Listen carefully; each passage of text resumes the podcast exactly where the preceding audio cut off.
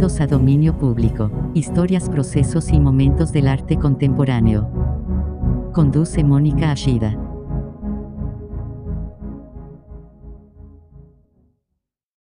Muy buenas noches, bienvenidos a Dominio Público, historias, procesos y momentos del arte contemporáneo.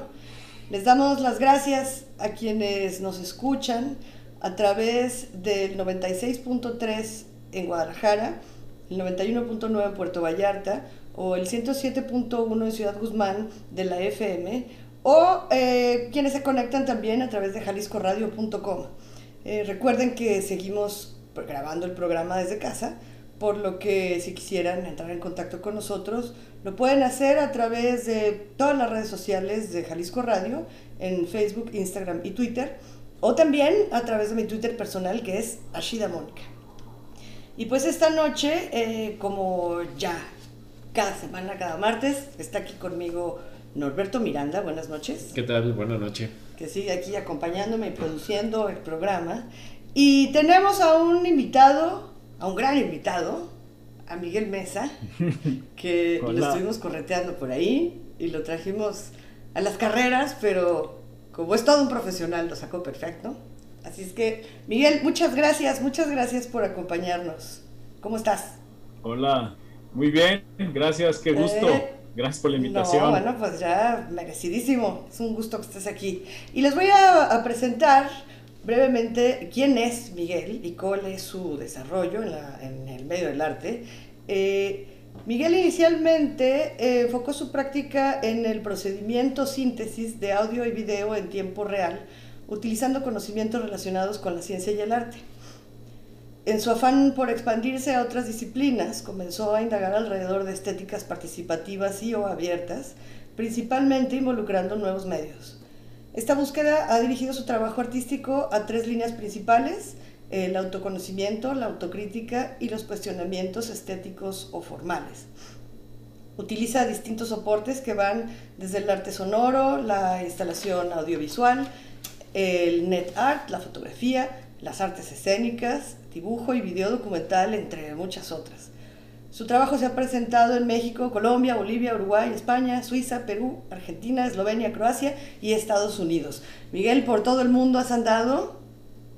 Me parece fabuloso. Qué bueno saber que el trabajo artístico te lleva a viajar, a moverte y a expandir toda tu curiosidad, ¿no? Porque en realidad se nota hasta por los medios que utilizas que no puedes estar quieto. No hay forma de que se te encasille nada y no hay forma como de que estés en una cosa eh, en particular. Siempre estás buscando, experimentando. ¡Qué padre! Sí, es, es inquietud, ching. Es, es una envidia absoluta. Y esta noche nos preparaste, eh, esta noche sí hubo, hubo colaboración, Miguel mandó un montón, un montón de, material, material entre obras tuyas, ¿no? Me imagino, este, cosas que has ido recopilando a través de todos estos viajes, a través de todas estas experiencias. Y pues los resultados, vamos a ver cómo van a ser estos resultados, porque hasta para ti va a ser un poquito sorpresa. Sorpresa, sí. Entonces, ¿les parece si empezamos ya luego, luego escuchando una de las piezas? En caliente. En caliente para oírla y regresar ya con Miguel para platicar. No se vayan.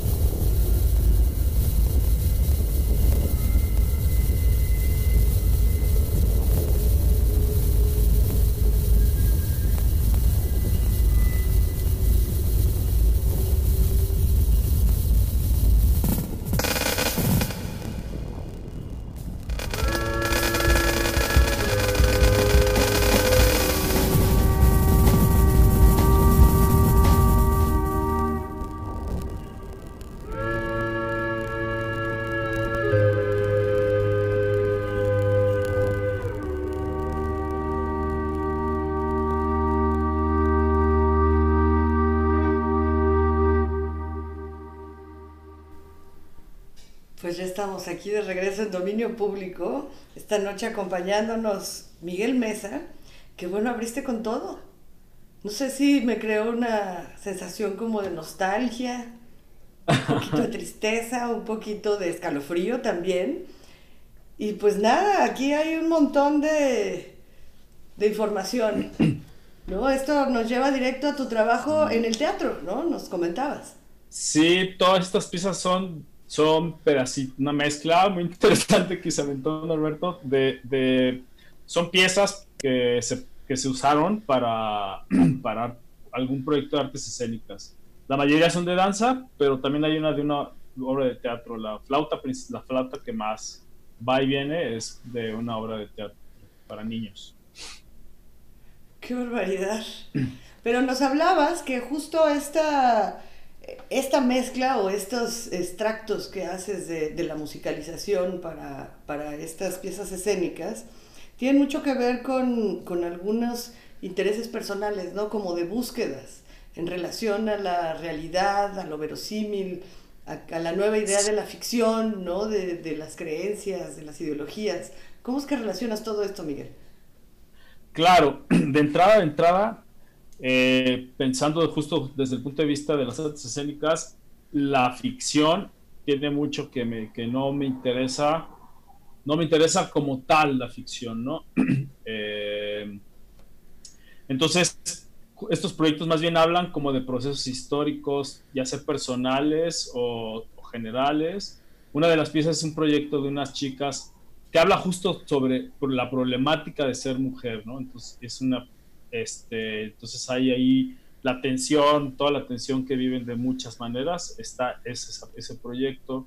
Otro proyecto tiene que ver con una chica que tiene, que, con su historia personal y una pérdida una pérdida muy fuerte. De hecho, la parte más densa es de esa pieza que habla de una pérdida muy grande de esta bailarina y esa pieza la hizo en parte, gran parte por esa pérdida. Em, la otra pieza es sobre Hiroshima, ¿no? Sobre las bombas de Hiroshima, la de la flauta. Entonces son, tiene que ver con procesos históricos y procesos, em, pues sí, y más que cómo nos, enfrentamos a, inventar cosas, sino a cómo nos enfrentamos a lo que creemos y a lo que somos y a lo que, lo que heredamos, ¿no? Digo, y lo, que nos heredaron y lo que vamos a heredar. Pues un poco eso em, me, interesa, me interesa mucho. De hecho, mm, algo que como que engloba muy bien lo que me interesa desde el punto de vista de la, ficción que me interesa esta, es la que está relacionada con, con las creencias. Eh, por ahí, Bartes en un ensayito muy chiquito, buenísimo, que se llama Crítica de Verdad, habla de que Aristóteles tenía una técnica que le llamaba la técnica de la palabra ficticia. Entonces, con eso, contrast, él, su idea era contrastar lo que la masa cree y y compararlo con lo que digamos, lo que dice la historia y lo que dice la ciencia, ¿no? Y pues no, lo que se cree masivamente no, no va de la mano de lo que la ciencia o la historia dice. Entonces, esa, esa separación que existe, a mí me gusta pensarla como, como el estado de la imaginación, el estado de nuestra imaginación. Y lo, lo que nos parece verosímil y que no está conectado con la ciencia ni con la historia, es qué tan nuestra, qué tan, qué tan inverosímil es lo que creemos y entonces em, atrapar un estilo de esa, de esa cosa extraña que creemos me parece interesante porque habla de los tiempos y del estado de nuestra imaginación, pues, ¿no? Es, esa, esa ficción, esa sí me interesa y de alguna manera está conectada con la historia ¿no? Es como, es como parte de un proceso histórico atrapar qué tan locos estábamos o qué tan, o qué tan rota o extraña estaba nuestra imaginación, pues, ¿no? Y, y, también se puede llevar un poco a, una decepción, ¿no? A un, a un eh, una de las piezas justo se llama reconstrucción, ¿no? Como esta idea a lo mejor de que se viene abajo todo, ya sea en un, de una manera literal, física o también emocional personal, ¿no? Cómo se liga con estas, con estas otras obras en donde a lo mejor a través de historias personales, de pérdidas, de, de enfrentar la realidad, ¿no? De, de, cómo cada quien se tiene que volver a, a recrear de sus cenizas, ¿no? A, a reimaginarse. Sí, sí, sí. No, y son como esas colisiones, ¿no? De las, de la, del mundo real y de ese, y de ese, de esa ideología o de ese ideario que, que traemos. Y también, digo, no sé, lo, lo que mencionas me, me, recuerda mucho a lo que Pavlov decía, ¿no? Sobre este de, de la generación de, de, conductas, este, ¿cómo se le llama esto? Supersticiosas. Este, que, sí. que cuando a una, no sé, a un ratón le, le, daba de comer este, por medio de un estímulo regular, el ratón acababa aprendiendo una habilidad. Pero cuando le daba este, esos, este, esas recompensas sin un estímulo aparente o sin, una, sin, que el ratón hiciera algo en particular, acababa como volviéndose loco. Este, y entonces acababa bien, este, tal vez, este, dice, no, pues tal vez si hago una pirueta, me van a dar mi recompensa, ¿no? Y ese es el pensamiento supersticioso, según Pablo. Claro, y lo, y, y, lo, y lo, puedo entender, y, yo sentiría que más, que es más, incluso más que superstición, ¿no? Es el, el pensamiento, pues no sé, ma, o sea, lo, her, lo heredas, pues, ¿no? Todas las inconsistencias que, que, recibieron, digamos, de los estímulos extraños que recibieron nuestros ancestros. Uh -huh. Todos los recibimos.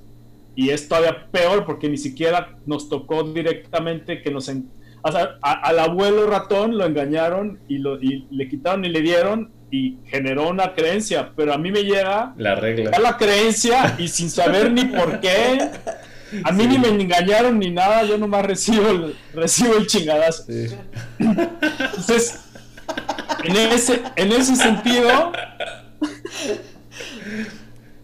en ese sentido, se me hace súper bueno y me gusta que se conecte así porque en paralelo a, a este interés por las creencias, está mi, un proyecto que me, que, una línea de trabajo que es psicología de la historia y que es justo hacer un proceso ecológico con la historia, como re, recuperar la historia, conocerla, preservarla, eh, pero ser valiente porque es un rollo enfrentarte con la historia, pero en mi experiencia por lo menos es te, puede ser epifánico eh, meterte con tu historia. Y a mí eso entonces y no. genera esperanza. Eso es muy loco te genera esperanza. Entonces dices ok abuelo ratón.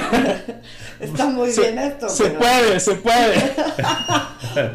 Oye, pues con esto vamos a tener que irnos a nuestro primer corte, pero síganos acompañando porque vamos a retomar este último tema que nos dejó ahí en el aire para escuchar más cosas y seguir indagando un poquito sobre estos golpes que nos dan la vida. No se vayan, volvemos. Estás escuchando Dominio Público.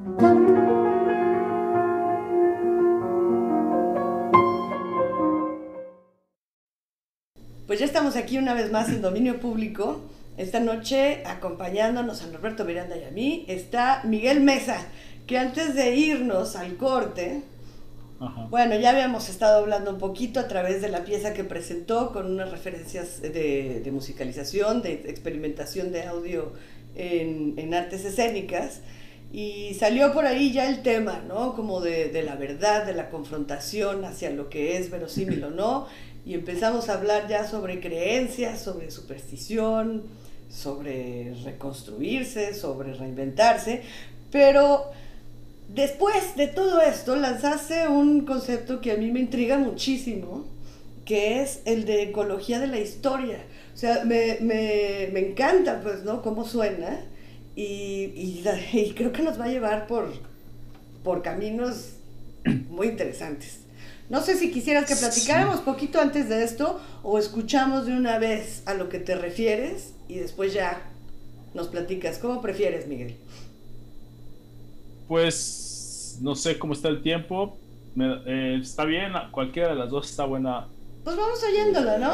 Escuchemos, ¿Ah? Sí, vamos oyéndola para saber más o menos de qué, de qué nos vas a hablar. Va, y les hablo de eso. Perfecto, me parece muy bien. Volvemos.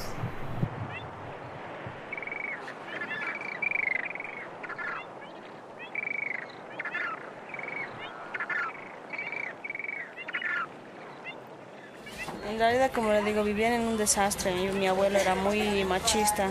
Mi mamá se crió con otra persona porque mi abuelo, mi abuela, a sus 12 años por lo menos, lo llevó con unos, con unos gringos, o sea, como aquí lo llaman. Y ellos lo han criado a mi mamá hasta sus 18 años. De los 18 años mi, mi mamá volvió con su mamá y su papá y ellos lo reconocían, como a su hijo, pero no mediante apellido, sino que así por decir. Sí, lo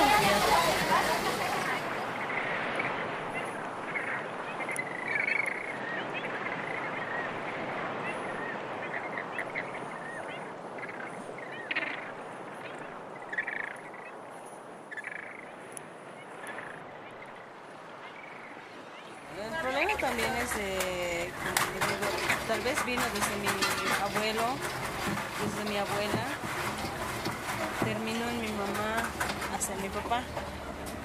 Que mi mamá y mi papá mi- de mí se han separado hace cuatro o cinco años.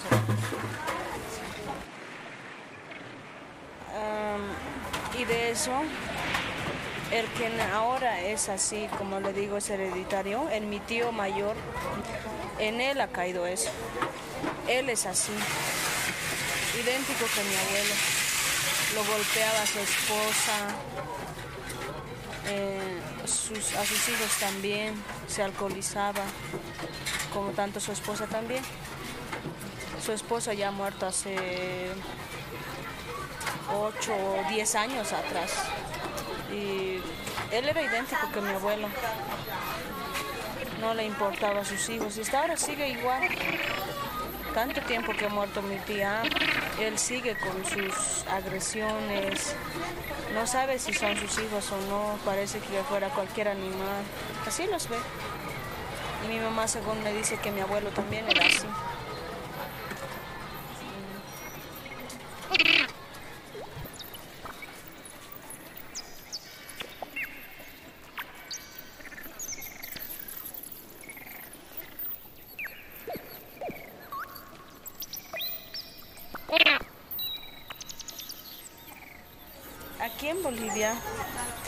La mayoría de las personas se hacen valer por su apellido.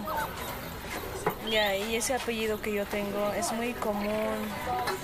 Es como decir, proviene desde, desde lo originario. De los, del altiplano, por ejemplo. La mayoría de esos lados son con ese apellido. Y aquí son bien observados hasta en la universidad, o sea, porque creo que porque tienen un apellido así tan bajo, son las peores personas. Bueno, por lo menos a mí me han llegado a hacer entender así. La verdad no me gusta, para mí no es bonito también en una parte.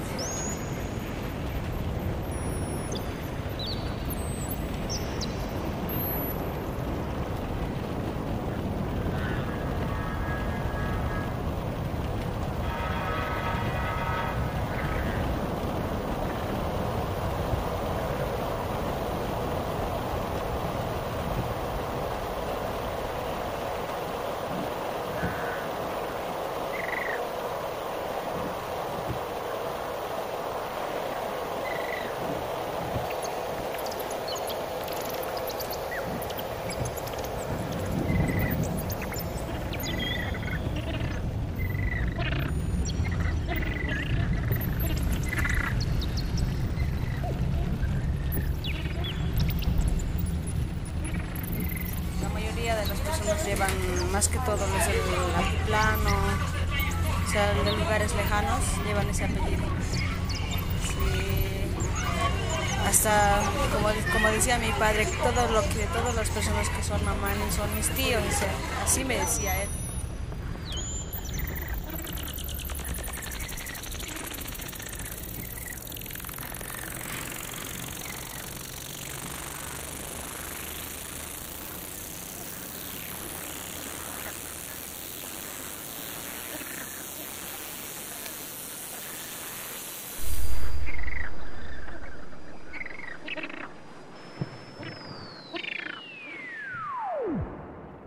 Aterrizó.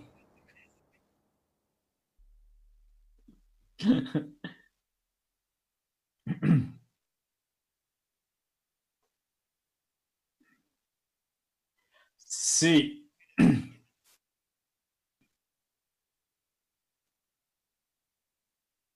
Sí, sí, sí.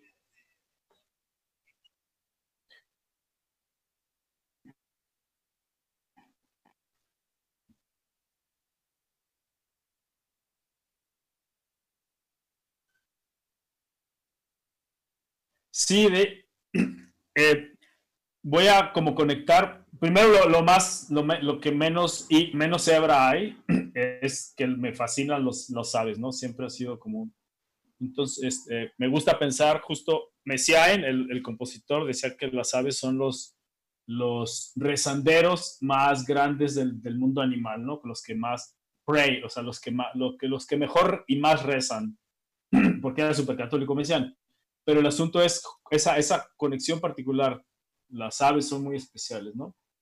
Entonces, pues he trabajado de, muchas maneras con aves de una u otra forma. Había unas aves sintéticas en esta grabación, 100% sintéticas, y también aves que grabé de, en Bolivia en una caminata, unas caminatas que hice solo por, por las montañas, así varios días, y estuve grabando y hice un paisaje con eso en, ese, en ese mismo contexto, eso es como la cuestión de paisaje, de, de, atrapar esos sonidos que, que, sobre todo en zonas muy recónditas y no muy accesibles, pero pues yo que me voy y me meto, pues aprovecho y grabo algo que a lo mejor no, no es fácil escuchar o se puede perder, ¿no? Eh, y, no y nunca escucharse si no hay un registro. Entonces ahí hay ya una cosa como de, de, de preservación de la historia, ¿no? Eh, desde, ese punto de vista, ahí ecológico de la historia, pero más simple. Pero el punch de la ecología de la historia que a mí me importa o que me interesa muchísimo es justo este asunto de, echarte un viaje a la historia y, encontrar conexiones y posibilidades y, también y, y, darle valor a ciertas cosas, ¿no? Eh, esta grabación, es, ella es Magda. Ella es una vendedora de helados de canela en, la florería del cementerio principal de La Paz, en Bolivia. Entonces, eh, hizo un proyecto allá para una bienal que justo el tema principal era el cambio de apellidos, porque desde el punto de vista de la ecología de la historia, es un accidente muy fuerte cambiar el apellido, ¿no? Como negar, justo, en lugar de, echarte un viaje para atrás, es negar todo y como quien dice, comenzar. En Bolivia hasta la fecha se siguen cambiando el apellido por racismo, así, el, el, racismo está muy denso. Cambiaron mucho las cosas con Evo, pero el racismo es muy cañón. Entonces mi proyecto era de justo sobre los cambios de apellidos, dado que estaba yo tan clavado con, o he tan clavado con la colegio de la historia, encontrar la manera de darle un revés a ese accidente en la historia, ¿no? Entonces estuve como un tres semanas y media caminando por La Paz, me iba al cementerio, me iba a los, a los mercados más, más, más desconocidos, así, entrevistando gente, intentando conectar con gente para que me hablaran de su familia y armar su genograma y exponerlo. En la Bienal se expusieron siete familias, sus genogramas, con un diseño que yo propuse y que la idea era que ellos mismos escribieran con su letra casi lo, más que se pudiera los nombres de sus familiares, como darles el lugar a sus familiares. Y entonces era una instalación audiovisual. Había dos paredes llenas de genogramas y una mezcla de las entrevistas que hice a la gente que qué opinaba de su apellido, si había cambiado su apellido, si quería cambiar su apellido. Magda, por ejemplo, estaba ahorrando para cambiar su apellido, porque su apellido era, no, era, no era chido, y ahí lo dice, ¿no? Pero entonces dentro de todo eso hay una cosa muy interesante con ella, ha, vivido una historia muy complicada y, y, entonces con más razón se quiere cambiar el apellido, con ese abuelo, con ese tío, con esa familia, con esa historia, también es muy complicado, o sea, es, un, hay una cuestión ahí de, ok, por qué se quiere cambiar el apellido, ¿no? Es muy fuerte, no es gratuito. Ajá, no es solo por el racismo, hay muchas, muchas cosas más de fondo, ¿no? Y, y entonces fue muy interesante porque yo ella, yo creo iba como cada cuatro días a platicar con ella y, y, y, como que empezó el estar reviviendo su historia y estar hablando, pensando en su historia y su apellido, como que le empezó a encontrar otra cosa, o sea, como que lo que es interesante viajar a la historia, pues, ¿no? Y, y, y, darte cuenta de que tu historia es legítima para empezar, ¿no? Que es importante, que es... Entonces, parte del ejercicio también era hacer, como darle legitimidad a esas familias, pues, ¿no? De hecho,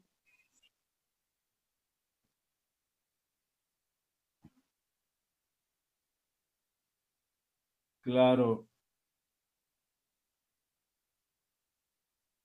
Y lo ideal es conocerlo antes que bloquearlo, ¿no? Porque entonces no sabes quién eres también, de alguna manera, porque está en ti, como lo que dijimos del ratón. Yo heredé cosas que ni sé, ¿no?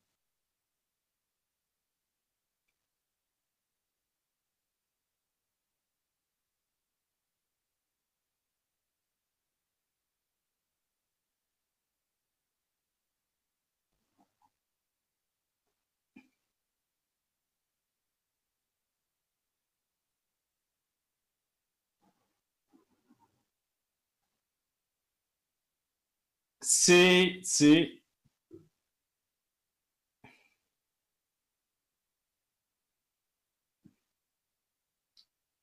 And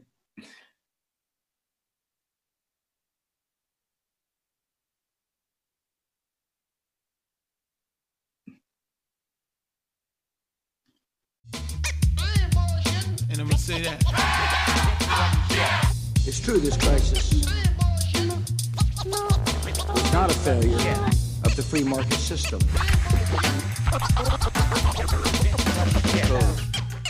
que estamos eh, sumidos en una severa crisis de, de finanzas. Now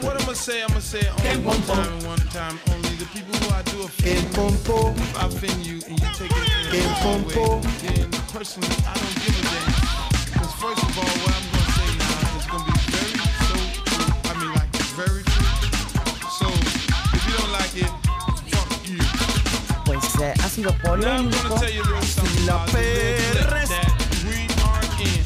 Si la We're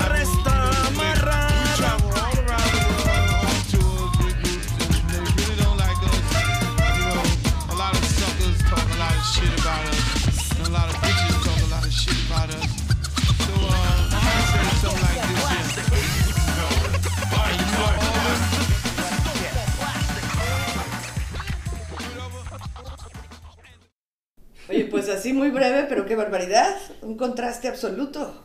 ¿No? O sea, de repente nos topamos así como con una urbe tremenda. O sea, después de escuchar aves e imaginarnos en La Paz, ¿no? En Bolivia, tú caminando.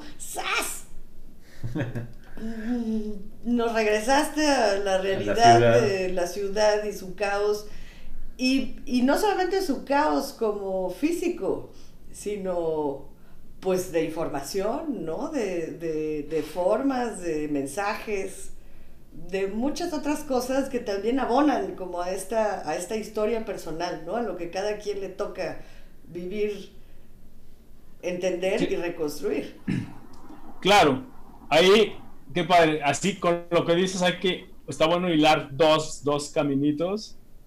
Eh, uno, bueno, esta es, una, esta es un- una transición de una obra de teatro que se llamaba Perros hinchados a la orilla de la carretera, eh, en la que yo participé por el- con el diseño sonoro. Esta es una transición de una escena a otra.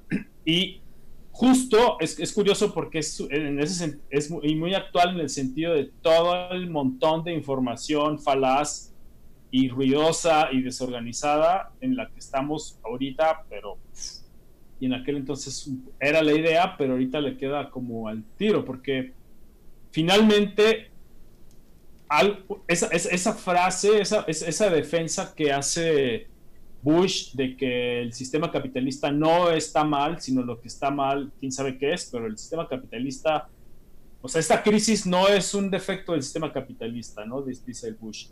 Eh, y justo estamos en eso, ¿no? Como las falacias, son, son, es información manipuladísima.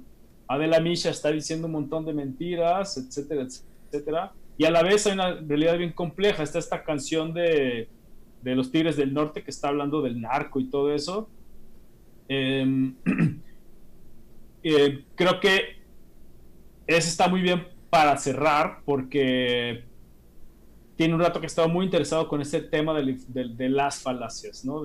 sobre todo de las falacias desde la última, desde las últimas elecciones yo me, yo me quedé impresionado ya en las pasadas, antes de las, de las, o sea, las penúltimas yo decía, ¿qué onda con la información? Pero en las últimas yo dije, ya, son falacias. No hay manera de dialogar porque estamos contra, confrontando falacias contra falacias. De un, para, en pro y en contra son falacias, ¿no? Entonces, ¿qué pasa? Pues pensamos también con falacias, es lo que más me impresiona, ¿no? No solo dialogamos y nos peleamos y no nos ponemos de acuerdo porque estamos usando falacias de por medio, sino que pensamos con falacias y nos enojamos con falacias, ¿no? O sea, con argumentos mal estructurados y, e ilógicos. Eh, claro, ahí estoy siendo muy se me tilda de racional, ¿no? Pero eh, incluso subjetivamente hablando, lo ideal es tener orden, o sea, más bien, en la subjetividad lo ideal es que haya un orden, ¿no? Aunque, aunque sea lo que sea, que tú sepas de qué estás hablando y, tengas un orden de por qué lo estás diciendo. Este, y en eso está un poco, sobre todo estos últimos meses, un buen rato estuve muy clavado con las falacias. Este, un proyecto que se llama Antifalacias Anónimas y que ya le voy a cambiar el nombre. Pero que es un grupo de ayuda. Lo defines como, como, un grupo de ayuda. Ajá, es como una especie Para sobrevivir en esto. Es como un, sí, como un grupo de ayuda, como el Fight Club, pero en acá sí puedes hablar del club, sí puedes hablar del grupo. No hay la primera regla. No hay, no hay primera regla, es más bien como Alcohólicos Anónimos, por eso se llama así. De hecho, ya quiero más bien que se llame Falacias Anónimas, no Antifalacias Anónimas. Porque en realidad no es que la apuesta es que dejes de ser falaz, sino que seas consciente de las falacias, ¿no? Porque luego te pueden ayudar. Incluso hay momentos en los que está bien ser, ser un poco falaz, ¿no? Por ejemplo, hacer un hombre, es imposible no hacer un hombre de paja cuando hablas de algo, ¿no? Cuando describes algo. Estás haciendo una construcción ahí incompleta de algo. Eh, o es una herramienta bien interesante. Si tú me estás hablando con una falacia, más que yo te diga, eh, es inválido lo que dices, es una falacia, más bien intentar descubrir qué te está moviendo a ser falaz conmigo, por una cuestión emocional, porque hay una verdad que no quieres que yo sepa, qué está pasando, entonces te ayuda a ser empático con tu, con tu, con tu, con tu interlocutor, interlocutora. Entonces a mí me parece que por eso ya más bien se va a llamar falacias anónimas, juntarte y hablar. yo esta semana fui falaz y esta semana fueron falaces conmigo, pero descubrí que podía entender por qué estaba siendo falaz conmigo mi mamá, ¿no? Una amiga decía, el otro día mi mamá me echó un choro súper falaz. Entonces lo analizamos y en vez de como decir, ah, tu mamá, ¿qué le pasa? Fue como, es que su mamá estaba bien asustada porque no se queda el COVID finalmente, ¿no? Claro. Claro, hay una razón de fondo, hay una verdad de fondo, pues. Hay una verdad de fondo y a lo mejor puedes llegar a ella más fácil si ves que la motiva a ser falaz que si ella no fuera falaz. Claro, que, negarla categóricamente, no solo por el hecho de que su estructura la haya llevado por otro lado. Ajá. Pues es un camino difícil, pero necesario. Y con esto nos vamos a tener que ir a nuestro segundo corte, pero no se vayan porque regresamos para tratar de entender un poquito más de la mano aquí de Miguel Mesa en todo lo que estamos metidos y cómo podemos sacar un poco la cara para respirar. Así es que no se vayan, que volvemos.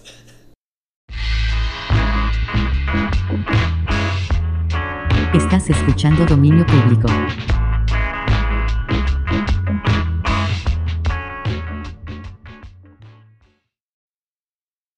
Pues ya regresamos aquí a Dominio Público esta noche con Miguel Mesa, que antes de irnos al corte, pues estabas hablando de algo importantísimo, ¿no? De justo cómo no satanizar esta idea de la construcción de nuestros discursos, ¿no? de cómo enfrentamos eh, la realidad que nos toca vivir, especialmente ahora, ¿no? que, que estamos como en una situación nueva, incomprensible, pudiera parecer injusta o no, pero que todos estamos ahí buscando la forma de salir y que partes de, de esta defensa de lo imposible, ¿no? del, del tratar de, de, defender a toda costa con argumentos poco inventados por ahí o forzados, una realidad que tal vez no merecería ni siquiera la pena defenderla, pero me encantó, me gustó muchísimo cómo nos llevaste a esa idea de unirse en grupos para en lugar de tratar de desmentir al otro y de como evidenciar el hecho de que no se habla con una verdad, sino a través de falacias,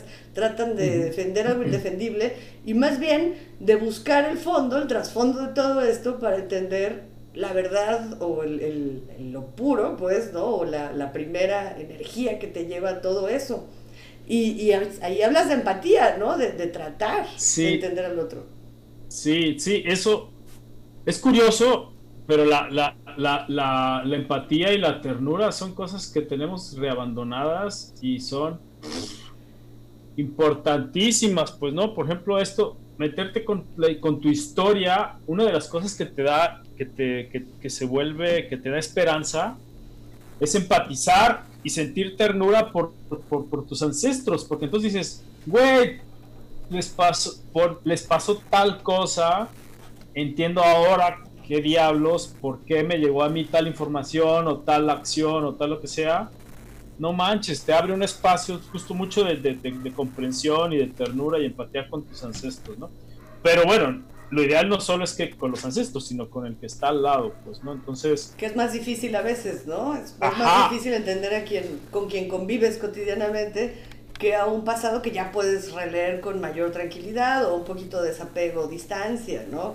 Claro, porque muchas veces ya ni están, ¿no? Entonces, con más, más fácil todavía lo, tú lo acomodas a tu, a tu conveniencia o a tu o a la conveniencia tuya y, y, y de los que siguen, ¿no? Para sí. como buscar un rack para arriba y heredar chido para abajo. claro, y me, me, gusta mucho porque en realidad nos has estado hablando como de capas, ¿no? De estratos. Y que son cosas que hasta visualmente has trabajado, ¿no? De, sí. Eso, eso es algo que, que me gustaría que platicáramos un poquitito, porque tienes estas piezas increíbles, ¿no? Estas fotografías donde capturas el tiempo, pero que se vuelven casi como estratos geológicos de, de la realidad, ¿no? De la historia, de, de, todos los temas que has hablado ahorita, lo llevaste en algún punto a hacerlo visual. Sí, sí, sí, qué padre que, mira, no, no me imaginé que fuéramos a llegar a esto, pero me encanta. Eh, ese proyecto es de paisaje y justo sí habla de, de la apuesta es conectar algo que, a lo que no, no estamos acostumbrados a, a, acercarnos, ¿no? Que es el espacio y el tiempo, pero así como atrapados. Se atrapa el espacio, pero atrapar también el tiempo es una cosa muy extraña, ¿no? Entonces, eh, digamos que hay un proceso también como ecológico de atrapar la historia de un paisaje, ¿no? eh, Mira, de hecho, esta, esta relación nunca la había hecho yo consciente. ¿Ya ves? Gracias, gracias. De nada, de nada. me da gusto, me da gusto. Dominio público. Sí. Revelando. Sí, no manches. Revelando Entonces, colecciones. Claro. Eh, y claro, sí, me interesa mucho porque la manera en la que nos acercamos a un paisaje o, lo, o, la manera como entendemos la realidad, pues es incompleta, ¿no? De hecho, es más, es más virtual lo que percibimos de la realidad que la realidad misma. O sea, es más bien lo que con lo que sabemos es virtual, es un pedacito de, de, de esta cosa realidad, de realidad. Entonces, si yo puedo ver en un, en un objeto, puedo ver un paisaje, cómo ese paisaje se comportó durante cuatro horas, así como si fuera una masa ahí de espacio-tiempo, eh, pues es, te abre como preguntas de si no estoy entendiendo en realidad nada o percibiendo muy poco, ¿cómo puedo asegurar tantas cosas, no? Eh, no entendemos los procesos o las relaciones que hace una montaña con, las, con sus nubes y con sus árboles y con sus ríos. No entendemos en realidad nada de esas relaciones. Entonces, un poco la apuesta con, con estos ejercicios de paisaje es ver, como intentar un poco ampliar qué es lo que está pasando allá adentro, más allá de lo que solo de lo que vemos de forma común. Y, estos objetos paisaje, eh, lo que se está conectando mucho con, con, una idea que es una evolución de mi proyecto de creencias, que es sobre dragones. Entonces yo, la idea de dragón es como adaptar la idea de dragón, ¿no? O sea, una montaña hay montañas que son especiales, montañas que, por ejemplo, aquí, aquí en México les llaman sitios sagrados en otros países les llaman de otras formas. En alguna zona de los Balcanes les decían dragón, que había dragón, no es que vivía un dragón, sino que había dragón, es decir, que tenía algo especial ese lugar. Entonces, hay un paisaje tiene algo especial, una montaña, un lugar tiene algo especial, pues, ¿no? Y no lo podemos ver. Hay gente sensible que, o intuitiva que a lo mejor dice, ah, pues aquí hay este cerro, este cerro es importante, es el cerro, este, este, este, en este, por ejemplo, ¿qué cerro, ¿qué cerro es poderoso? Bueno, ahorita no se me ocurre un cerro cercano, pero hay cerros poderosos, ¿no? El Potosí, el cerro del Potosí en Bolivia, era un cerro al que le rezaban. Y en realidad era la acumulación de oro y plata más grande de la historia hasta la... Todavía le siguen sacando. Entonces era algo especial. Se tenía una particularidad del Potosí, ¿no? Entonces un dragón, a mi parecer, es la manera de, explicar qué es un dragón, pues un lugar que tiene algo especial. Claro, caracterizarlo con esta fuerza, ¿no? Que, que no, no, entiendes, no es algo real, pero que existe, ¿no? Un poder. Está ahí. exacto, y de tu percepción o de, lo, de tu comprensión o lo que sea. Entonces, entender estos espacios y ampliar, esto nomás es como un pretexto para decirte, güey, no estás entendiendo nada, se puede ver hay muchísimo más cosas más allá de lo que estás entendiendo. Entonces un poco es abrir esa, esa solo esa pregunta ahí y conectando con el principio, la imaginación, como abrir y decir, tu imaginación más bien funciona con lo que tú ya das por hecho y lo que sabes. Entonces no es tan, no es tan imaginación, es simplemente reacomodo de ideas. Claro.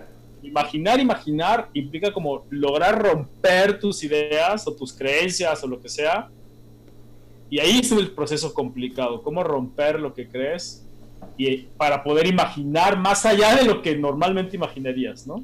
Claro. Entonces un poco este, este proyecto de paisajes es como ponerte en lugar de, mira, por más que imagines, hay mucho más, ¿no? Mira, aquí hay un ejemplito de este tamaño de todo lo más que puede haber allá adentro. Mm, está Cerro Quemado en San Luis Potosí, ¿no? Que también se lo querían adueñar las, una minera canadiense, o, bueno, querían explotarlo, pero, pero los, los huirras de ahí no, no querían. sí. Presentaba algo mucho más poderoso que lo que pudiera sacar materialmente de ahí, pues, ¿no? Y, y hay una cosa muy impresionante que de, de todo este viaje que he hecho de, de buscar sobre creencias y demás, es que los huirras afirman que nos dicen, tengan muy claro que no solo es una cuestión de explotación económica. Y ahí me impresiona, por, justo con el tema de los dragones, es que los indígenas que, que cuidan ciertas zonas, o, las, o, la, o la gente, más bien sin, esa palabra loca, indígenas, la gente que cuida ciertas zonas dice que las cuida porque son pilares que están deteniendo algo.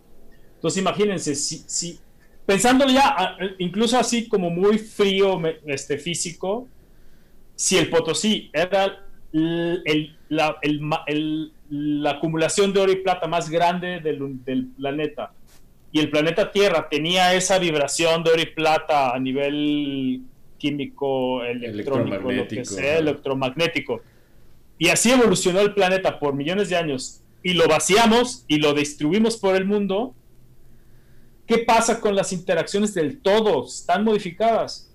Entonces, es ahí, aunque no nos pongamos metafísicos o ideológicos, claro que afecta que me tumben este pilar porque está relacionado con todas las demás cosas, ¿no?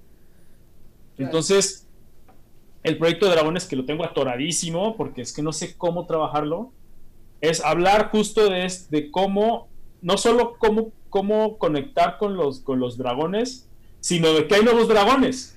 O sea, la Ciudad de México, a mi punto de vista, es un dragón. Y es un dragón que, que ha crecido tanto, que tiene tanta hambre que quiere crecer más y ya va a ser imparable. Y, y no es que sea imparable porque esté centralizado el país, sino porque ese dragón quiere, quiere ya tiene esta inercia inmensa de crecer y crece porque es dragón, no porque sea centralización. Claro. bueno, es, es muy metafísica esta idea, pero pero pensar en, pensar en este dragón o pensar en, en, mapear este dragón y entenderlo, la pregunta es, que es una pregunta ya muy loca, es ¿quién se va a atrever a rezarle a este dragón para como reordenar o conectar o, o darle flujo a este dragón? ¿Cuál es el chamán que se va a poner a rezarle a la Ciudad de México y ofrendarle a la Ciudad de México? ¿No? Es como esa pregunta. No, bueno, pues es una pregunta titánica. Así es que vamos a tener que oír la última pista, la última pieza que nos trae eh, Miguel. Para ni modo, vamos a tener que llegar a despedirnos, pero vamos a escucharla antes para regresar un poquito contigo. Vamos. Venga.